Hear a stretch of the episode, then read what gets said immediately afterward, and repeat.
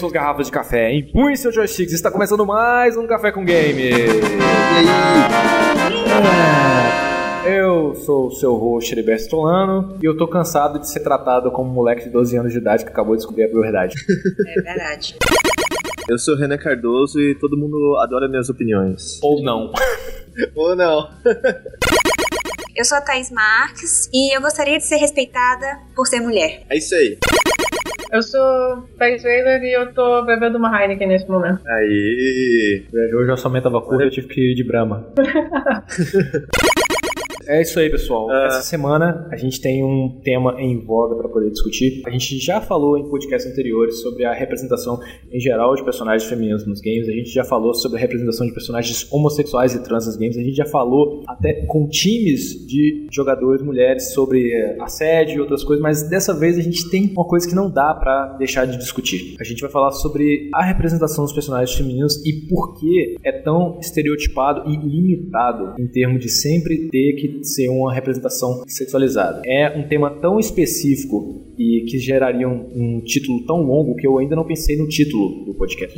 Vai ser tipo Não. título de dissertação de mestrado. A parte engraçada é que parece que a gente tá, tipo, batendo na mesma tecla, mas o assunto nunca morre. Toda vez que a gente comenta alguma coisa no grupo, agora a gente teve essa semana, acho que bateu o recorde acho, de comentário, né? Aquele post lá da. Assim, porque é o, é o maldito tópico que renasce todo dia. Ele é, tipo- ele é tipo o fígado É do Prometeu. que renasce.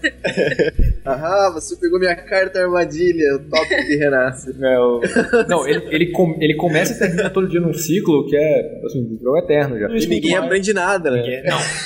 Ninguém lê. Ninguém lê. Tudo isso e muito mais logo depois da leitura de comentários e rápidos recados. Não desgruda aí. Slow, take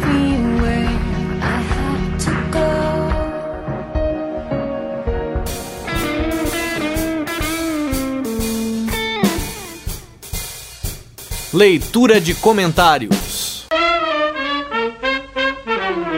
É isso aí, Smilinho. Vamos para mais uma semana de e-mails e tilts no Café com Games. Vamos lá. Ah, simbora! E os últimos podcasts que foram sobre Metal Gear Solid e sobre a entrevista com o Felipe Machado. Felipe que- Machado que falou do Tailwind. Tailwind. Não vou, não, não vou fazer. Não, não vou fazer isso. Mas, assim, Mas, gente- mas é engraçado o jeito que ele fala tail, tailwind. Ele fala Tailwind. É, mas o bom é pelo menos que assim, boas notícias, o Tailwind foi escolhido pelo Greenlight, né? E vai ser lançado em- muito em breve no Steam disponível para todo mundo. Vamos dar os nossos parabéns para o Felipe e também para o amigo dele, que a gente não recorda o nome agora, mas que fez a arte do Tailwind. Parabéns para os dois e boa sorte. E que o Tailwind venda pra caramba. E daí eh, vem o segundo e a gente faça mais um podcast. A gente faz Imagina. podcast sobre a saga Tailwind Solid. É, e também lembrando toda semana que a gente tem que agradecer aos nossos patrões por estar Os- ajudando e apoiando o Café com Games, né? Sim, os nossos queridos patrões. E eu dou essa enrolada pra enquanto o site abre. nossos patrões queridos, bonitos, são todas pessoas. Nossa a internet tá lenta hoje. Todas as pessoas bonitas, saudáveis e que pelo menos. é, Amam a gente o suficiente para contribuir com uma pequena quantia todo mês para pagarmos as contas do site e abril. Fala aí quem são os patrões, então.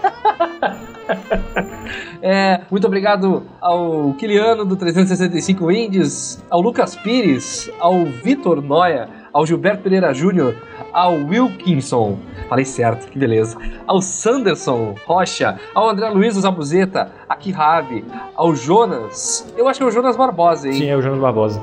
a Thaís Marques, a Tereza Augusto, ao Dilson, Andra ao Dilson Andrade, ao Vitor Salvador Pissolato, a Ju eh, e ao Guilherme Berbel. Muito obrigado a todos esses queridos patrões que ajudam o Café com Games. E rumo ao 110. A gente já tá entregando podcast semanal, mas queremos merecer isso. Uhum, isso aí. Ah, e também, é, lembrando que se você quiser, é só você ir lá em Patreon, patreon.com.br café com games e você pode ajudar a gente com uma contribuição. E a gente está preparando algumas surpresas com relação ao conteúdo do café e aos objetivos do, do Patreon. É, que vem, tá vindo algumas surpresas aí. É bom, é bom. Chegou a hora de atualizar. Aham, sim.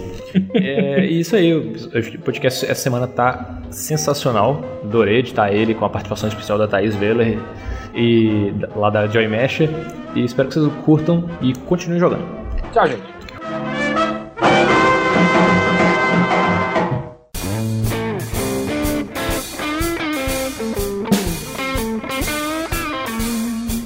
Prato principal. Começa contando de onde é que esse assunto veio, então. É uma boa ideia. do assunto. Realmente eu acho legal quando a gente faz isso, que é pautar o podcast no que está em discussão na nossa comunidade de ouvintes. O que acontecia antes é que nós, os membros do Café com Eles, a gente entrava na discussão também e gastava toda a nossa munição de argumentos. Às vezes o que acontecia era até de sair uma discussão ou briga ou ofensa com os ouvintes. Hoje a gente tem já um posicionamento de parar um pouco, pesquisar sobre o assunto, ler, montar uma pauta e gravar um podcast. Porque E é depois ficar zoando nos comentários. um... Ficar né? zoando de novo nos É, comentários. Ficar dizendo, bah, eu não deixava, hein, carinha. Daí o outro Mas, basicamente, o que, o que acontece? Saiu esse mês, tá todo mundo jogando, ou falando, ou sabendo do lançamento de Metal Gear Solid 5 The Phantom Pain, e tem a, a controvérsia presença da personagem Quiet, que é uma sniper com superpoderes, muda, e que anda pra cima e pra baixo seminua.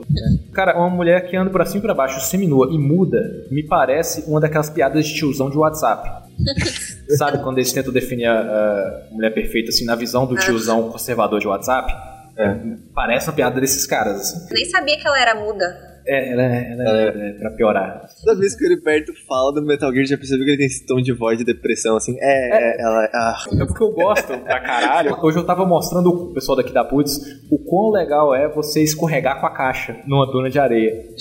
Mas você não consegue defender uma coisa dessa, porque assim, cara, já chegou o ponto que, para, tá feio, sabe? Você colocar essas personagens oversexualizadas fora do contexto e de forma desnecessária. A gente vai abranger um pouco mais esse assunto, mas quando eu vejo uma coisa dessa, alguém vem me falar isso foi feito pra vender, aí eu penso, cara, se isso é uma ferramenta de marketing, você tá me tratando como um adolescente que acabou de, acabou de chegar na, na puberdade, sabe? Isso, isso não é um argumento de vendas eu poder comprar um, um jogo. eu na verdade ia perguntar pras meninas, tipo, o que, que vocês acham. Porque aquilo ali tava um clube do bolinha, né? Naqueles Aham. comentários, a gente nunca conseguiu ter uma opinião, uma opinião mais de dentro, assim, tipo, o que, que vocês acham? Olha, Aí- pessoalmente, eu não tenho nada contra a sexualização em si. O negócio é que a sexualidade ela tem que fazer sentido no contexto do jogo, no universo do jogo.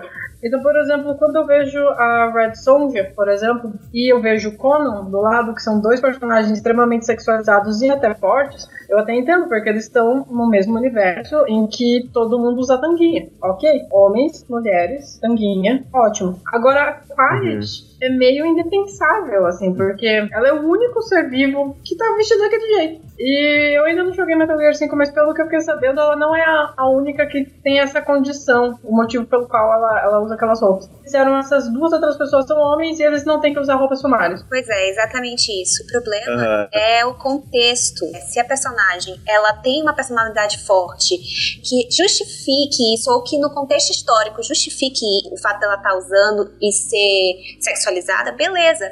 Mas se ela não é, é vários jogos, por exemplo, de luta, que as meninas são todas é, cheias de fenda, com decotão, não sei o que, cara, isso não tem é, sentido algum. Esse que é o problema. Muito bem observado a personalidade também. Eu tava falando mais no, no sentido do Mas contexto. Porque, tipo, Mortal Kombat 9, é, o penúltimo, por exemplo. Eu achava as personagens femininas bem sexualizadas. Mas quando eu via os homens, eles também eram sexualizados. Eles também tinham várias marcas bem próximas do pinto e etc. Então eu ficava, ok, ok. Todo, todo mundo aqui tá pro pecado, então tá tudo bem pra mim. Pra mim, o que mais machuca, na verdade, é o contraste entre homens e mulheres. É o double standard. É. Eu ainda colocaria mais um degrau acima disso, entendeu? Não é só o contexto de, tipo, a personagem feminino e masculino tá sendo sexualizado. Por exemplo, tem aquela coisa de personagem masculino no Street Fighter também tá sem camisa e ele é um cara e tal. Mas também tem a ver com a pose, né? Porque tem bastante essa questão de que quando tu tá comunicando visualmente, tem aquela questão da, da posição, certo? Tipo, a posição do personagem induz tipo, que ele é forte, ou que ele é rápido, ou que ele é do mal ou do bem e tal, tal, tal. Quando é um personagem feminino, a, a única opção é, é sempre o ângulo e a, e a pose que melhor realça os seios e a bunda. É Quando exatamente isso que ele tá fazendo, né? de Street Fighter V,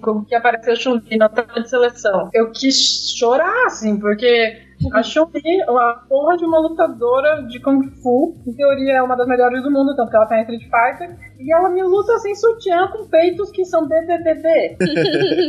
Tem uma, uma cena que quando ela é selecionada, ela faz um movimento e dá uma tremida assim, que gerou todo um artigo na Kotaku sobre como animar de seios, uma discussão absurda do quanto que isso é ridículo, Dead or Alive que, que diga.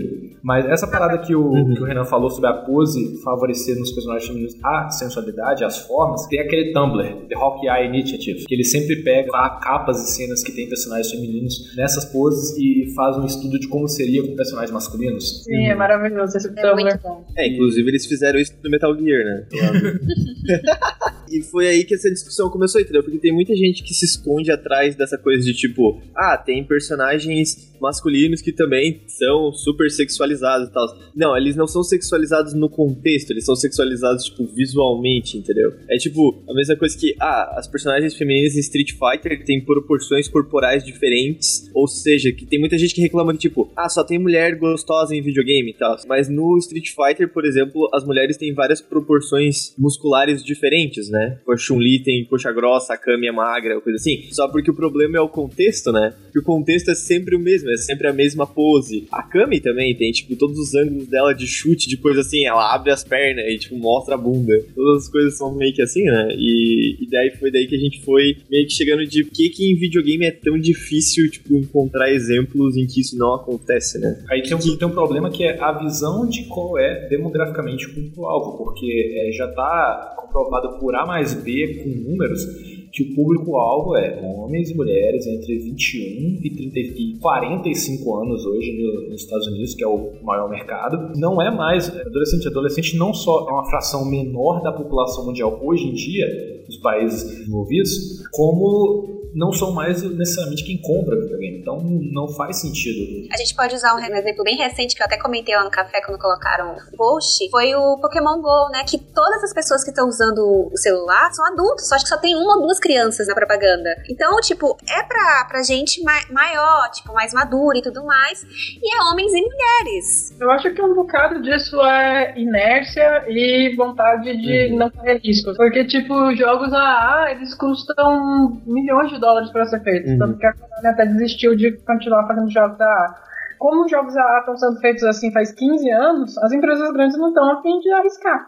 Eu concordo que o público agora já é 50% 50% mais ou menos, e que são quase todos adultos, e que eu acredito que não faria diferença sexual, ser, ser sexualizado ou não, mas os investidores têm uma opinião diferente. Sempre foi assim, sempre vendeu, por que, que eles vão mudar? O en- engraçado sobre Uhum. essa questão de práticas conservadoras no marketing. Eu trouxe um artigo, uns, do- uns três artigos sobre como funciona o mercado de publicidade no Brasil, especificamente com a venda de cervejas. Há experiências de várias publicitárias, duas delas criadoras da, criadoras da cerveja feminista e outras que criaram É 1065, é esse? isso, criadores do 1065 e do Think All. O que, que acontece? Elas comentam sobre a experiência delas em agência de publicidade, em que é, mulheres são minoria nos setores de criação, onde são criadas as campanhas, e os clientes em si, por exemplo, as marcas de cervejas, elas estão abertas à novidade, os criativos estão a fim de é, criar algo diferente que daquelas campanhas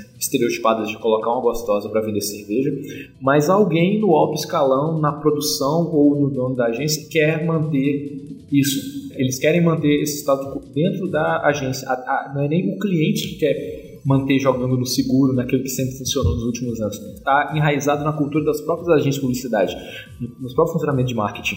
Uma relação simples, é, eu peguei um dado de 2011, na virada de 2011 para 2012, que eu estava acompanhando, eu- minha família sempre trabalhou com a FENSA, na virada do- de 2011 para 2012, a Heineken teve um aumento de 280% no reconhecimento de marca dela no Brasil, no carnaval, e a Devassa teve 130%. A Devassa no ano anterior, ela tinha lançado aquela campanha com a Paris Hilton. A Sandy não tinha também? Não, é, 2012 foi o ano da Sandy. 2011 Isso. foi com a Paris Hilton. Quando eles chamaram a Paris Hilton, simplesmente teve aquela coisa de proibir o comercial por Deus sabe por quê. É, algumas pessoas do- acreditam que as denúncias feitas pro Conar que a Devassa recebe todo ano, exceto no ano da Sandy, são intencionais. Vai parecer, ó, a campanha é proibida. Ah, São tá. intencionais. Ah, Mas tá. a Heineken, que foi a, a que mais teve crescimento e é hoje a cerveja que mais cresce em consumo no Brasil, só bate pau a pau com a Budweiser, é, o VT que rodava no Brasil, aquele clipe daquele cara fazendo um monte de coisa foda, Ah, eu adoro é esse, essa versão propaganda. de 5 minutos e uma música do The Asteroid Galaxy, Uhum. e o plano dela para melhorar o reconhecimento foi todo em ponto de venda. Uhum. Ela pegou os principais bares frequentados por jovens nas cidades, em todas as cidades, e colocou o preço dela abaixo ou competitivo com a Skol e a Brahma. Tinha um bar aqui em Valadares mesmo que ela uniformizou o bar inteiro, que é o bar mais popular de Heineken, e vendia ela a 3,50 enquanto a Skol e a Brahma custava de 4,50 a 5 reais.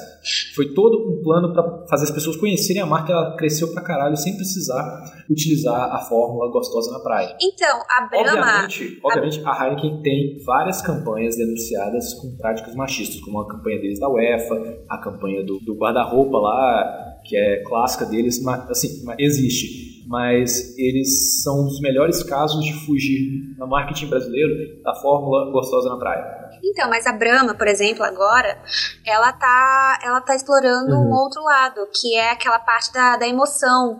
Ela, como ela é patrocinadora de futebol, então ela tá, tipo, ela tá fazendo campanhas pra, tipo, renovar campinhos pela, pelo Brasil e tudo mais. E mostra isso nas, nas propagandas, entendeu? Tá sendo muito mais emotiva a, o foco delas agora. Então ele também mudou o posicionamento e provou que pode-se sim usar outra coisa além da figura da, da mulher, né? Aí você tem uma Itaipava que está entrando no mercado agora e está trabalhando com uma fórmula que as marcas líderes de mercado já estão considerando data- datáveis. Uhum. Pra você ver como, como que isso é um pensamento retrógrado.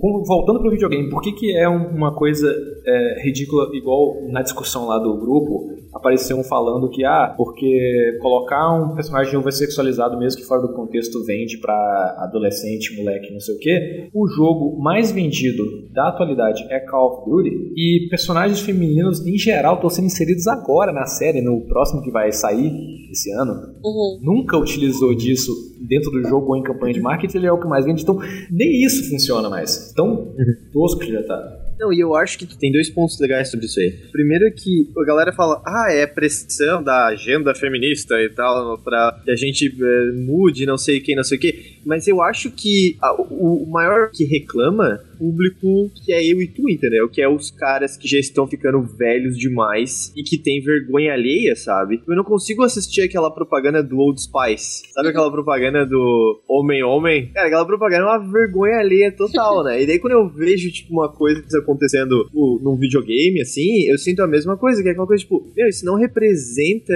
nem um pouco mais, tipo, o grupo demográfico pra quem vocês estão vendendo. E é, é bem, tipo, a galera fica, fica ofendida, sabe? E a outra coisa que eu ia falar sobre esse negócio de, de, de falta de contato com o público e tudo mais, é que eu realmente acho que roteiristas homens têm dificuldade de escrever papéis femininos, sabe? E é por isso que a gente fica com esses tipo, esse tipo de coisa maluca acontecendo o tempo todo. É porque, tipo, é, a- o- os videogames ainda é um mundo onde roteiristas é um clube do bolinha, assim. Tipo, a gente não tem, não tem isso, né? É bem por aí. Soma isso, que você, você acha que os homens não sabem escrever sobre mulheres. Eu, eu, eu contesto isso um Não, não, pouquinho. não, não acho todos. Eu acho, eu acho que são só alguns que conseguem. É isso que eu quis dizer. Então, pois é, mas enfim. Aí você soma isso com o fato de que a participação feminina nesse meio ainda é muito pequena. Tá aumentando aos pouquinhos, mas ainda é pequena. Então, tipo, fica difícil você conseguir ter uma representação é, boa e, e verossímil do que nós queremos, o que nós somos nessa mídia. Você falar que boa parte dos Exatamente. caras que trabalham com, com jogos, todos, mas uma parte razoável, eles têm uma visão meio mistificada da mulher. Nossa, mulher, aquele negócio que a gente vai no bar pra tentar conversar, e daí elas dizem não pra gente, eles não tem que Nossa. A maior parte dos estúdios que eu trabalhei, assim, eu não era a única mulher no, estúdio, mas tinha uma ou duas, no máximo quatro, assim. Então, eu acho que acaba ficando mistificado porque os caras simplesmente não têm mais contato. É quase como se fosse um unicórnio, assim, pra eles. O Heriberto fala que existem esses homens heterossexuais que não gostam de mulher. É, eu falei, eu falei Que é. no podcast com a Dani, com a menina lá do, do Turn Sisters. Existe um tipo de homem, isso eu vi no Mamilos, na verdade. Existe um tipo de homem heterossexual que não gosta de mulher. Tem vários tipos de homens heterossexuais que não gostam de mulheres. Eu assim, eu já citar uns 10, assim, que eu conheço só no, no círculo próximo. Não, o- não, eu vou contar uma história diferente agora. A mãe do Vinícius, que foi o primeiro host do Café com Games, inclusive ouvintes mais antigos vão lembrar dela dublando a Aubrey Ashburn lá no podcast 36. Ela hoje tem mestrado em filosofia, foi minha professora de teatro e é uma pessoa genial, assim, é uma porra louca que eu adoro.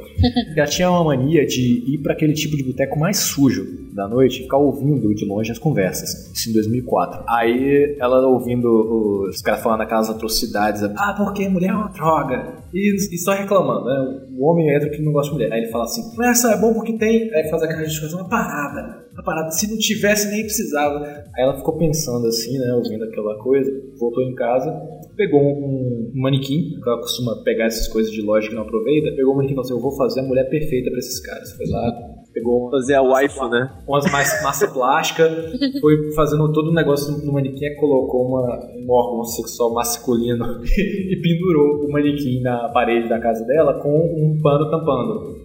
Aí toda vez que alguém chegava na casa do Vinícius, perguntava o que, que é isso aí. Aí eu disse, isso aqui é uma escultura de arte moderna da minha mãe, ela chama de mulher perfeita. Aí a pessoa olhava lá de baixo Nossa. e descobria por quê. É, só pra dar notícia, recentemente a, a Cida Ribeiro ameaçou de explodir o, o avião onde estava o governador do Espírito Santo. Você vê que pessoa sensacional que ela é.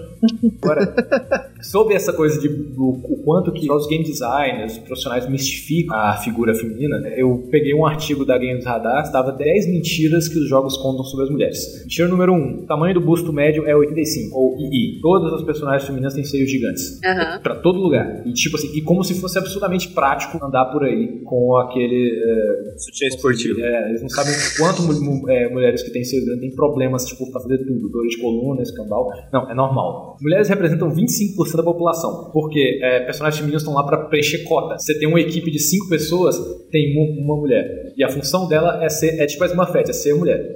Você olha pro teu lugar em geral, são 25% da população sempre. Mesmo no mundo real, sendo tipo 55 ou pra 60, sendo um pouquinho a mais que os homens. Mas não, mundo de videogames é 25. É, e tem uma forte possibilidade dessa mulher que tá nesse grupo, que é o 25%, ela ser a parte de suporte do grupo. É. Que cura e que dá, dá os buffs lá. Sim, elas são completamente incapazes de se virar sozinhas. tipo a Ashley do Resident Evil 4. Ela não é uma pessoa, ela é um fardo pra você em termos de gameplay. A Ashley eu até entendo porque ela era filha do presidente, era mimada, tudo, tudo bem. Tinha, né, pelo amor de Deus. Quando elas não são é, in- incapazes de defesas, elas são daquele tipo sarcástico com o mundo. Tipo a Morrigan do Dragon Age.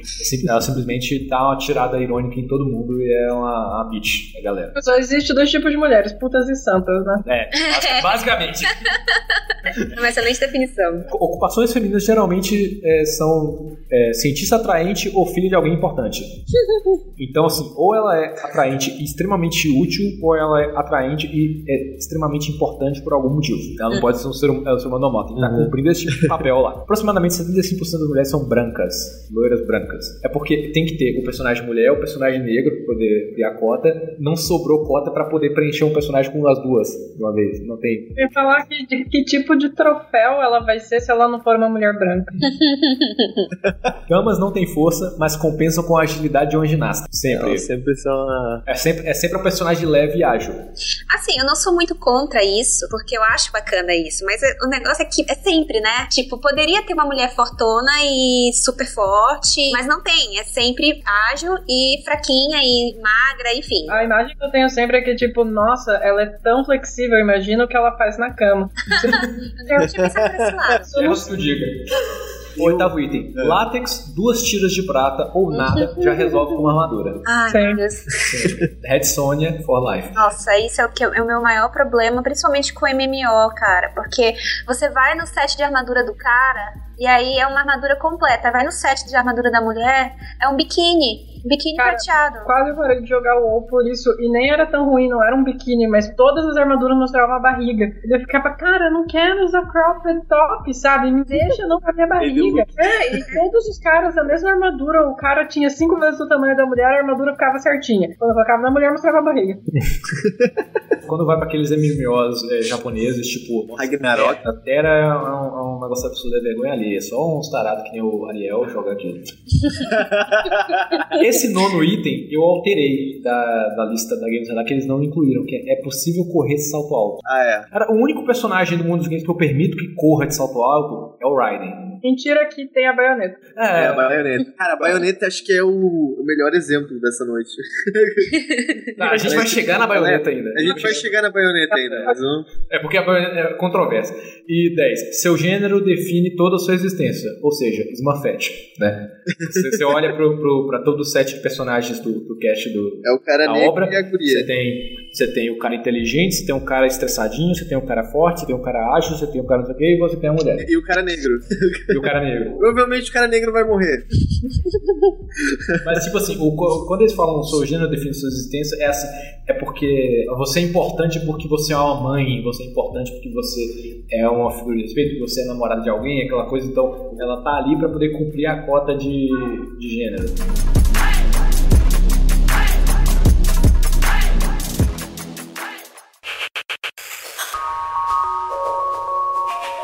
Tem muita gente que usa como exemplo são as grandes protagonistas, tipo a Samus e a Tomb Raider e tudo mais, porque tem uma, uma grande parte do movimento feminista que é a favor exatamente de explorar as variedades de coisas que a mulher pode fazer e meio que quebrar os paradigmas de tipo, ah, a mulher tem que ser maternal, a mulher tem que ser isso, a mulher tem que ser aquilo. Só que isso a gente tinha comentado, né? Inicialmente, tipo, o feminismo, tipo, 1930 lá, as paradas assim, era sobre a mulher poder ser feminina sem ser julgada pelas organizações religiosas, entendeu? Então, na verdade, começou com a adoração da forma feminina, né? Tipo assim, a mulher podia usar saia, a mulher podia usar decote e ela não, e ela não deveria ser julgada. Mas aí, eventual, eventualmente, tipo, expandiu pra essa coisa, ah, a mulher não precisa ser feminina, a mulher pode ser, não, pode, não precisa ficar presa ao paradigma feminino, né? Para pra pensar, na verdade, isso facilita bastante pra quem não sabe escrever papéis femininos.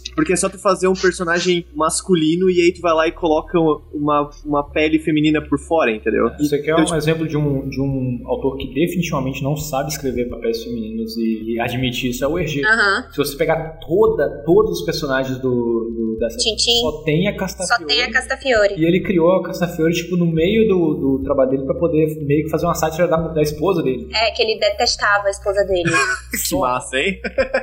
É. Não, e sem contar, tipo, a parte mais tenebrosa de tudo isso, eu acho, é exatamente a questão do paradigma masculino e feminino tá diretamente relacionado a bem e mal, né? Então, tipo, tu- era, era o que a gente tava discutindo, que a gente tava montando a pauta, a questão do Game of Thrones, né? E o Game of Thrones, muita gente pensa, tipo, ah, a Arya é um personagem feminista, porque ela tá mostrando que uma menina não precisa ser fofinha, não precisa ser bonitinha e tal, e tal, e tal. Mas tu vai olhar o contexto do Game of Thrones, todos os personagens que são representados pelo, para, pelo paradigma feminino são vilões e todos os personagens pelo paradigma masculino são heróis. Às vezes o público não sabe do que eu tô falando, mas As personagens é, femininas que são, digamos, boas ou fortes, elas são masculinizadas. tem características.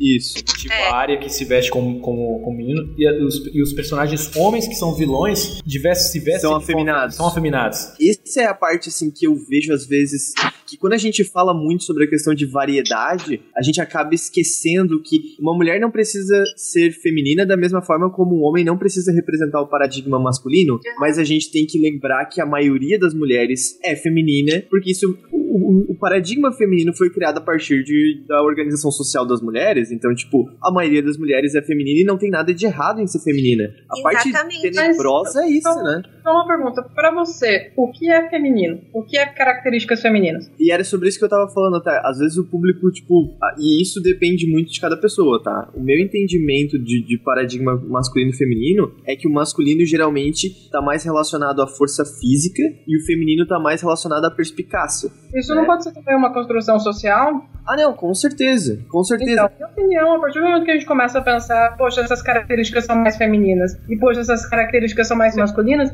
a gente já tá criando um preconceito no sentido de que é um conceito que é criado ah, do próprio ar, assim. não, não, mas tu tá, tu tá certíssimo. Se a gente tá falando, ah, essa, essa a área é masculinizada porque ela é forte. Por que ser forte é uma característica masculina? Uhum. Então, que é um masculino paradigma, uma né? característica feminina? Porque basic, basicamente os personagens vilões que você considera meio afeminados, eles realmente eles fazem uso da perspicácia e da manipulação. Então, é, no caso, você tem, é, por exemplo, alguns personagens femininos que fazem uso da manipulação e da sedução. Vou pegar um exemplo do personagem ali. A Cersei. Cersei, ela é um personagem feminino. Em Game of Thrones não existem necessariamente mocinhos e vilões, mas ela não faz uso, digamos, das características femininas dela ou beleza para poder manipular as pessoas. Ela faz isso com um personagem, mas no geral ela exerce o poder e a autoridade da posição em que ela está, de ser rainha, e da coerção dela. Digamos, de, de- por exemplo, se o seu ponto de vista, por exemplo, é que os, os Stark são os bonzinhos,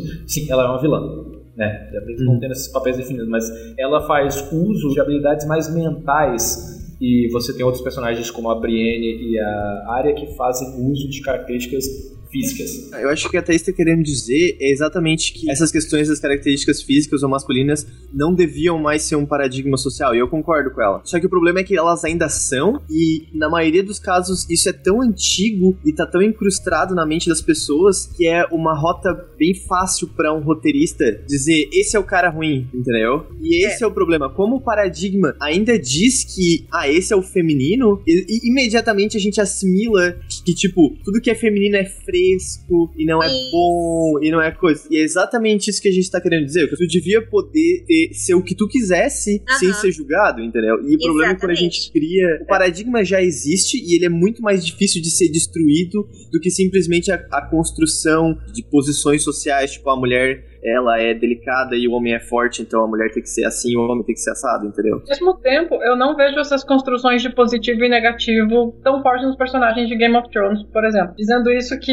eu apenas assisti a série e não, não li os livros. Mas, por exemplo, a Cersei, eu não vejo ela como vilã. Eu também não vejo ela como mocinha. Eu vejo ela como uma sobrevivente. Ela faz o que ela tiver que Ah, fazer não, pra é. sobreviver e pra criar dela sobreviver, por exemplo. Ao mesmo tempo que eu não vejo nenhum personagem como bom ou ruim. O Ned Stark, mesmo, eu acredito que muita gente vê ele como um mocinho, mas ele foi extremamente ingênuo e razoavelmente otário e colocou a família dele inteira em risco. O que, se você for parar pra pensar, é uma atitude quase de vilão, apesar de que ele só tinha boas intenções. Mas de boas intenções, o inferno tá cheio. O senso comum, né? É, é, o senso comum. Se você olhar Game of Thrones da ótica do Senhor dos Anéis, por exemplo.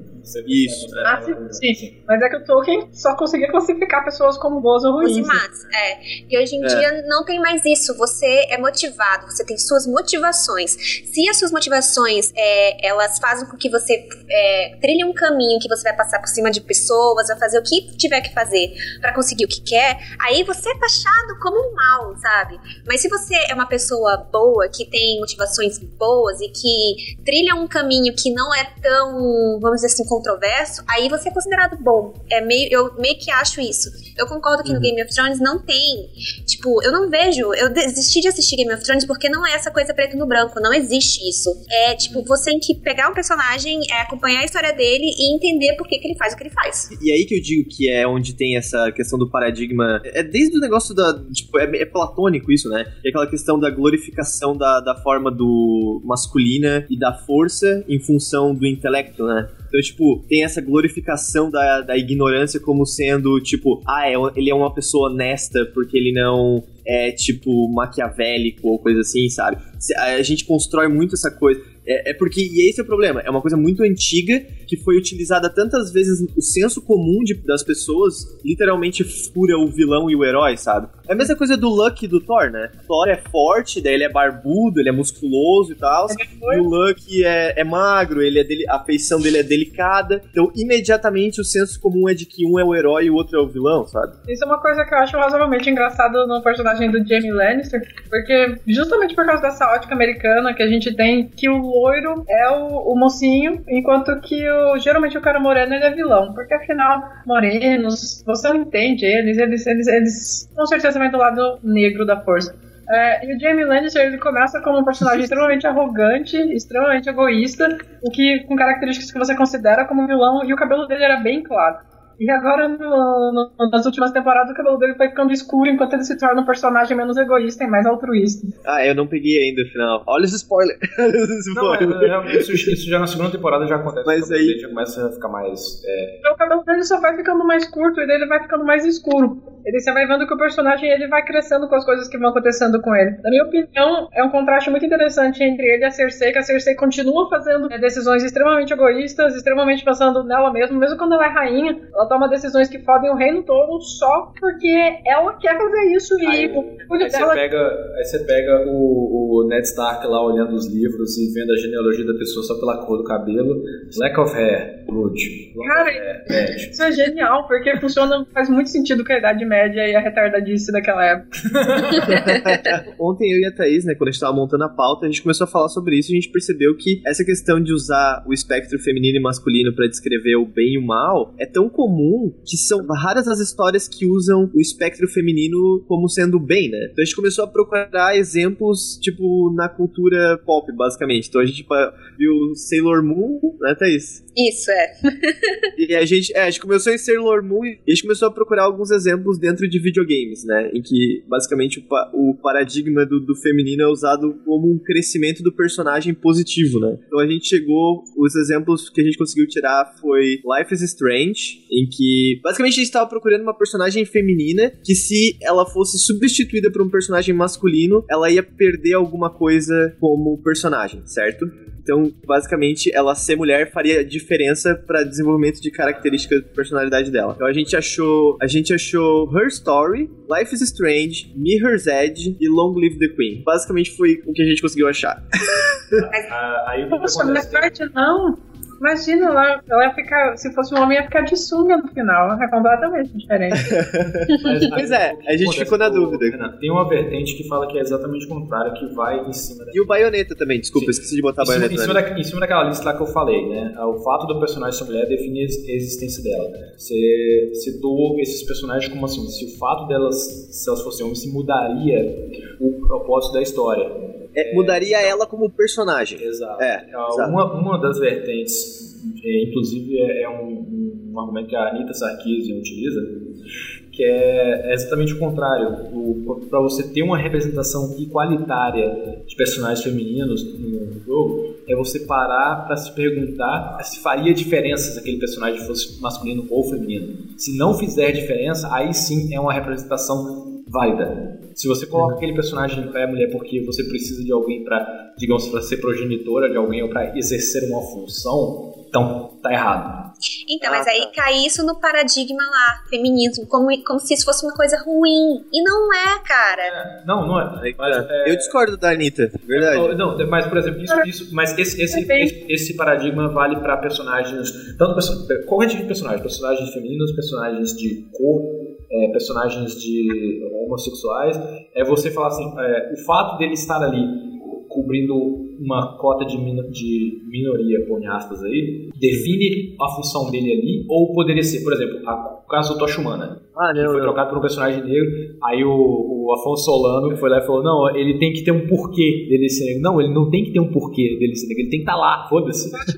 Cada caso é um caso. Por exemplo, o exemplo do Tocha Humano faz todo sentido. E daí que ele é negro? Ele podia ser hispânico, ele podia ser um ET, não- foda-se. O importante é que ele represente aquele papel.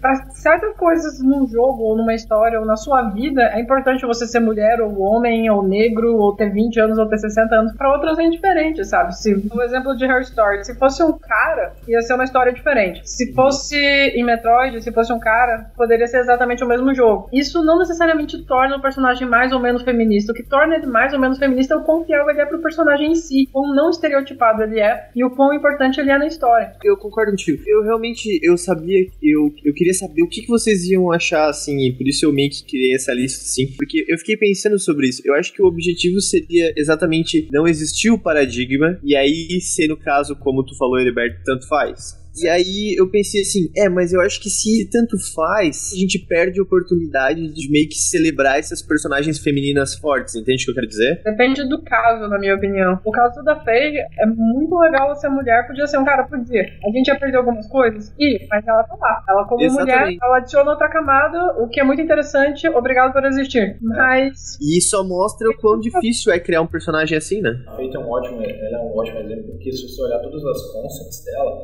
não tem nada que evidencia as formas dela, o corpo, não tem essa exploração sexualizada, ao contrário do que acon- aconteceu ao longo de toda a existência da Lara Croft. A Lara Croft basicamente é o Nathan Drake, né? Apesar do Nathan Drake ter vindo depois, né? Sim, a nova Lara Croft, ela, ela é completamente. É, é que nem. vamos Assim, a nova Lara Croft ela é que nem o James Bond do Daniel Craig. O Bond, ele era todo engomadinho, todo certinho, todo é, machão. Aí veio o Jason Bourne, e o Jason Bourne se quebra, o Jason, é, ele vai na, na mão, ele faz um monte de parkour. Aí de repente você, pô, mas o Jason Bourne é inspirado no James Bond, então a gente, pra poder reinventar o, o- o James Bond, a gente tem que se inspirar nos subprodutos dele, a gente pegou é, Jason Bourne, Jack Bauer e, e- e reinventou o personagem. Então a Lara Croft ela se reinventou em cima do Nathan Drake. E tipo, ela deixou de ser sexo símbolo, ela deixou de ter proporções exageradas e reais e ela passou a ser um personagem mais humano. Inclusive, assim, dentro de uma situação de um personagem de, de um jogo como ela, é, pra mim hoje ela tá na situação mais real que um personagem poderia estar. Ela se quebra toda, ela se machuca, ela cai e, e o- ela é um dos personagens mais humanos no, no gameplay que eu vi nos últimos tempos. Ainda sobre a necessidade de ser um determinado gênero para um personagem, um exemplo que eu gosto muito é de Journey. Inicialmente, nos primeiros conceitos, Journey era para ter um personagem feminino que era uma mulher. E que todo, todos os outros personagens também eram pessoas com gênero. E daí, durante o desenvolvimento, eles acharam melhor simplesmente abrir mão de gêneros e tornar aquelas criaturas assexuadas, torná-las umas criaturas que não eram exatamente humanas. Na minha opinião, adicionou pra caralho na, na atmosfera de Journey. Aham. Não, É, eu O concordo. é. legal do, do, do Journey é, que você, é você ter a sua, digamos, identidade no jogo pelo seu, seu ideograma, que é retirado pelo aquele algoritmo deles, que é, é uma experiência do caralho. E você não tem cor, e você não tem sexo, e você não se expressa com, com nenhuma linguagem verbal, só com aquele movimentinho idiota.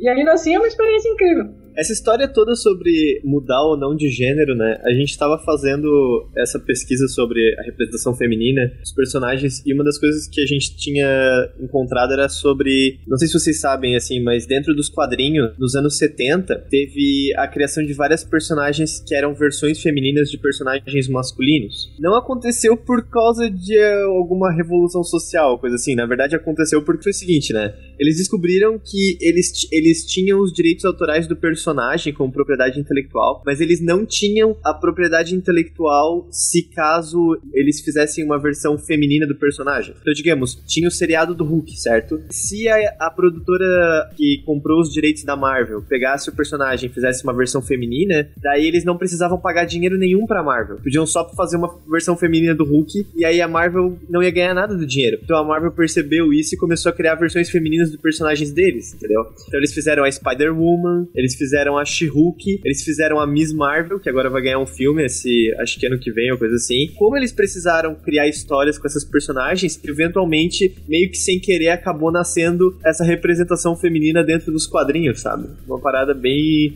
diferente, assim, tipo, super esquisito, na verdade, assim, que acabou acontecendo por pura coincidência, assim. Na- então, tipo, essa, esse- essa história do- dos quadrinhos tem um- uma coisa engraçada que é: você tem o, o período da Segunda Guerra Mundial. Basic, basicamente, foi o momento em que as mulheres tiveram que en- entrar no mercado de trabalho e seguir representação. Aí, de repente, acaba a guerra, isso Inglaterra, aqui Estados Unidos, e os homens voltam e esses soldados têm dificuldade de conseguir emprego e os homens em geral se sentem meio castrados de não terem mais a sua função de provedor absoluto. Até nessa época da Segunda Guerra Mundial, mulheres eram grandes consumidoras de histórias e quadrinhos. Entretenimento em geral. Aí você tem um movimento de tentar retomar essa representação que o- os, digamos, homens perderam, em aspas, durante um pe- período de guerra. Por exemplo, a mitologia grega, ela era extremamente matriarcal. Ela era uma religião matriarcal durante um bom tempo. Aí veio alguém e contou a história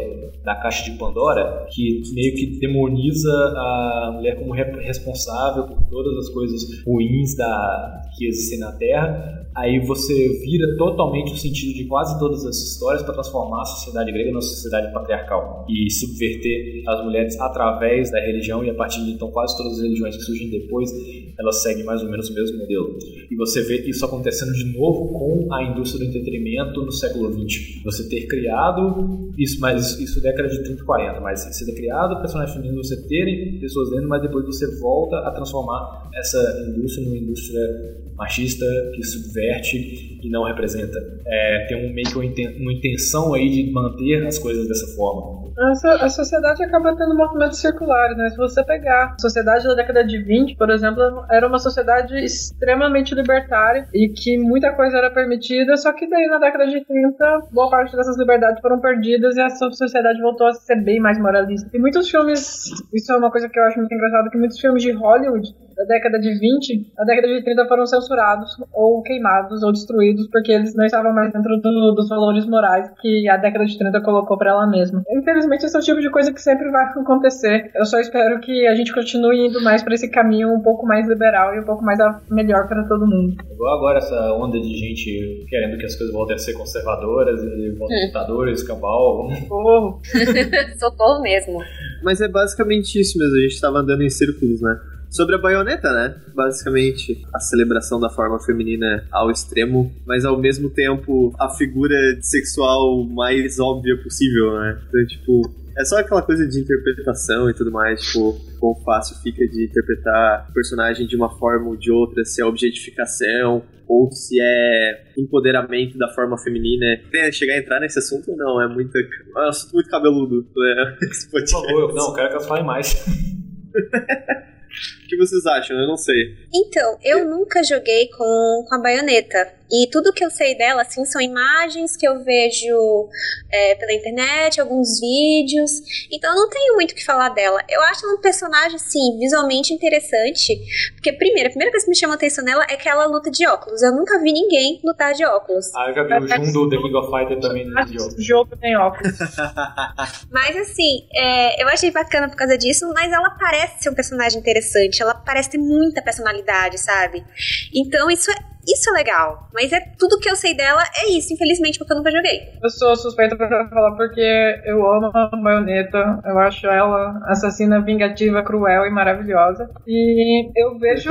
Tanto porque muitas pessoas se sentem mal com a baioneta por ser extremamente sexualizada. Só que, na minha opinião, não só ela faz sentido com o mundo dela, quanto ela tá. Ela é um personagem que transmite sexualidade de uma forma positiva, como se ela fosse dona da sexualidade. Ela usa isso a favor dela, dentro do universo dela. Como também a maior parte do- dos casos extremos de uso de sexualidade, pelo menos no Bayonetta 1, que é o que eu joguei por enquanto, me parecem familiares demais, sabe? Quase como se eles fossem uma ironia de jogos. Então, tem várias coisas que ela faz e coisas que ela diz, e ângulos de câmera e excessos que você para e pensa, putz, mas isso, isso eu acho que eu já vi em algum lugar, só que é sério. E aqui a Bayonetta tá fazendo rindo e zoando da minha cara. Então eu acho que o Caminha tá querendo me dizer que ele acha tudo isso meio zoado.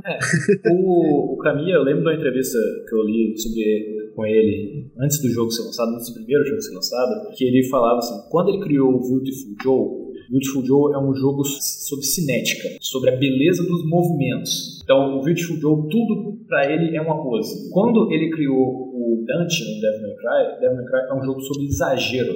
Tudo é proporcionalmente exagerado. O efeito das coisas, os golpes, ele é super poderoso.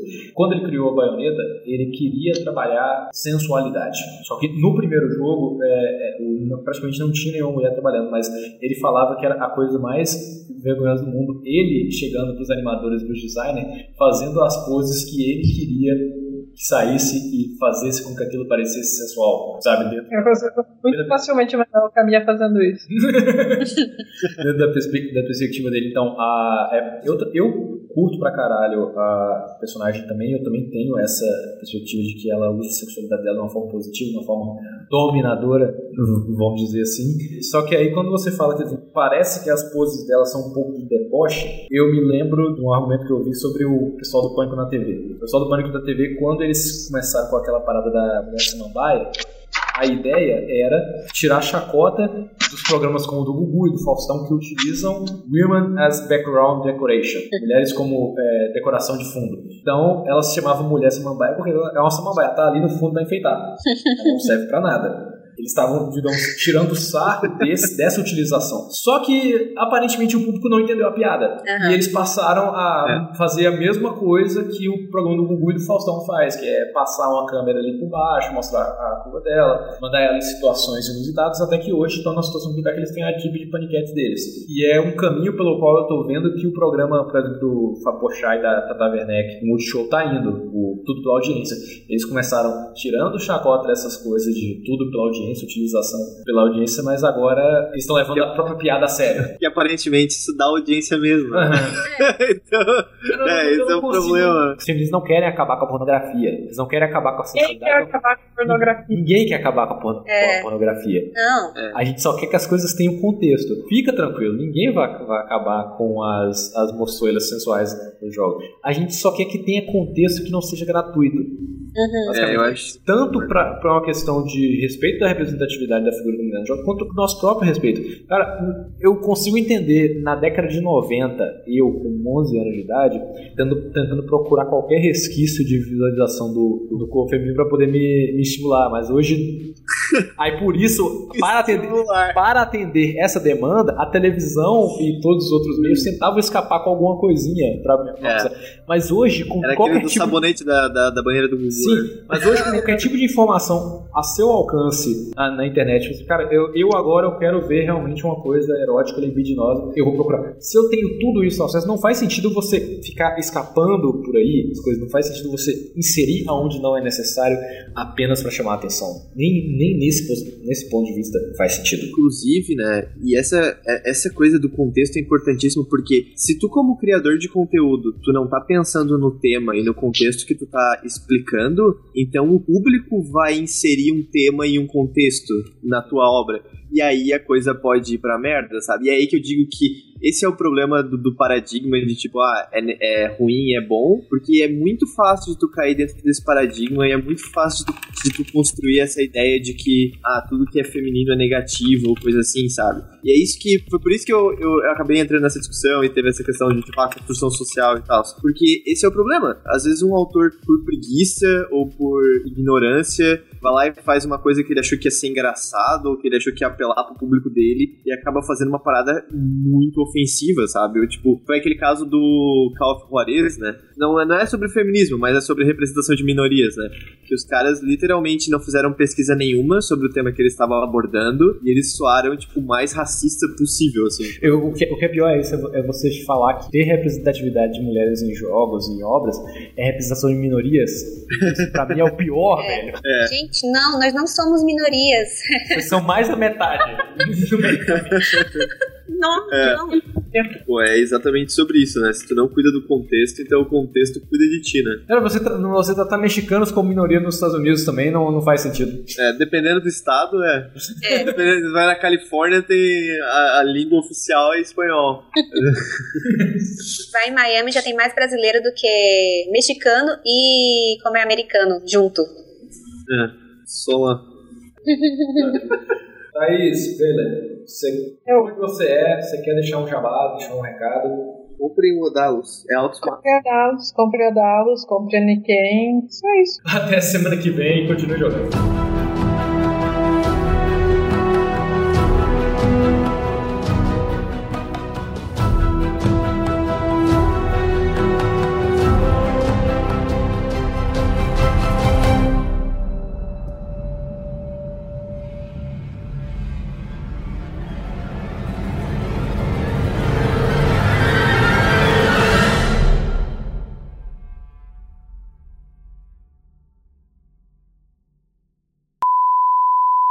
Nossa, eu não tenho a mínima ideia do que eu vou falar na entrada.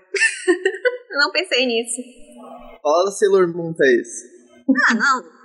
Ah, Pelo poder do prisma lunar. Ação! Qual que era aqueles. Tá bom, continua. Vai, ela fez. ah, o quê? Oi. Qual que era aquela Sailor Moon que era um cara lá? Co- Ela qual era era? tipo Sailor. Não tem Ela, ela era Sailor Moon. De pau. Tuxedomasna, não? Não, é a Sailor Moon ah, da, da última. Da última sa- saga delas, que eram os caras que viravam meninas na transformação. Isso é legal? É, já sei. É, Eu poderia até criar uma, uma, uma abertura alternativa, mas vocês não jogaram Metal Gear, vocês não entenderam a piada. O é. Heriberto falando aí. Hum, hum, hum. Hum, hum, hum, hum. Vão não, é, mais quanto, mais, quanto mais coisa de fanboy de Metal Gear, mais sentido faz. mais legal ah, fica é. podcast.